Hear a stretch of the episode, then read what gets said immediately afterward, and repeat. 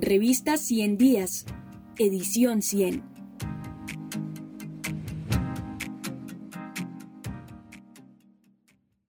Peregrinación por la vida, por Catalina Vázquez Guzmán y Jennifer Rueda. Tras enterrar a más de 200 de sus compañeros desde la firma del acuerdo, los firmantes de la paz no aguantaron más. Tomaron sus morrales y en chivas, buses y decenas de camionetas blindadas que les ofrecen protección a unos cuantos, emprendieron camino hacia Bogotá. En sus maletas portan ahora, en vez de granadas y balas, los productos que cultivan en las nuevas áreas de reincorporación, NAR, y los espacios territoriales de capacitación y reincorporación, ETCR, de todo el país. Miel, café, camisetas, tomates, muñecas y mucho más cosechas de la paz viajaron junto a los excombatientes en la que comenzó como la Marcha por la Vida y por la Paz y resultó en una masiva peregrinación donde participaron más de 2.000 hombres y mujeres que dejaron las armas como símbolo de compromiso con el acuerdo, en rechazo a la matanza de la que son víctimas y exigiendo garantías para la vida y la reincorporación. Desde el Caribe hasta Putumayo y desde cada rincón donde los otrora guerrilleros adelantan su regreso a la vida civil, arribaron a Bogotá miles de descombatientes el primero de noviembre.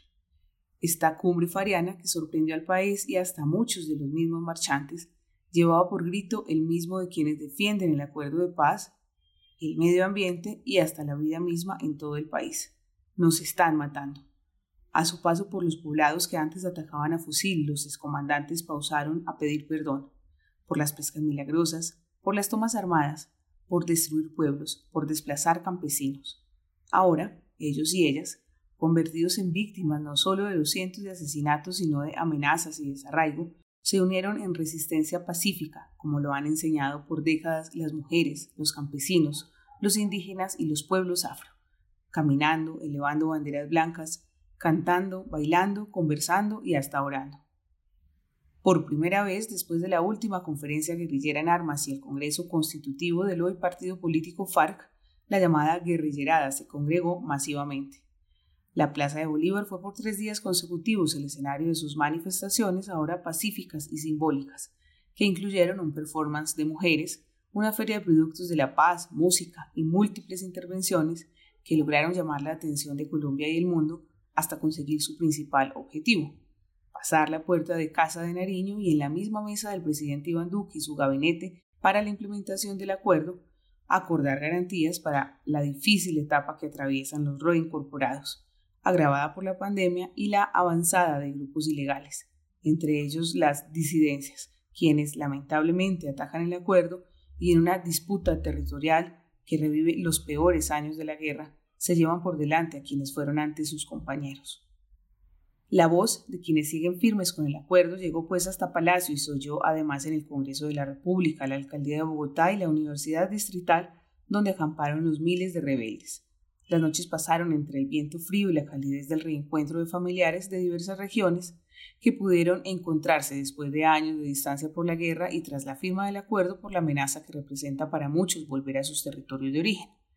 Uno sabe que sale, pero no si regresa repetían algunos, reconociendo la incertidumbre compartida a cuatro años de la firma del acuerdo. Otros se tomaban fotos como manera de guardar la memoria del camarada que quizá, ojalá no, decían, podían ser el próximo en la lista fatal.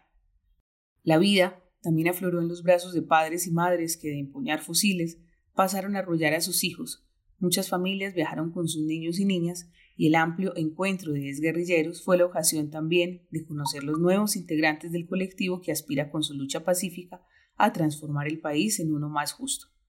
Somos firmantes de la paz, por el respeto a la paz y la vida. Destejer odios, tejer solidaridades, retejer la vida, eran algunos de los mensajes que dejaron a su paso por la capital y los cientos de kilómetros recorridos a pie y en carro, aunque con su sobra y dolor por la pérdida de sus compañeros, con la convicción puesta en que la manera de pelearse las garantías por sus vidas y por la paz es defender el acuerdo desde la legalidad.